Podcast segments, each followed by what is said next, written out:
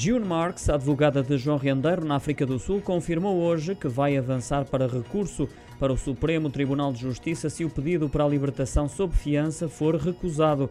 Confessou também que o valor ainda não foi estipulado e adiantou que hum, ainda não recebeu o processo de acusação que recai sobre o ex-banqueiro. Avisou também que a autorização de residência que João Rendeiro tem no país não será importante para o Tribunal de Verulam, lembrando que o processo da extradição pode arrastar-se durante vários anos tal como já aconteceu noutros casos no passado. Uma opinião contrária às expectativas da Polícia Judiciária Portuguesa, que está convicta na extradição para Portugal, porque os dois países ratificaram a Convenção Europeia de Substradição.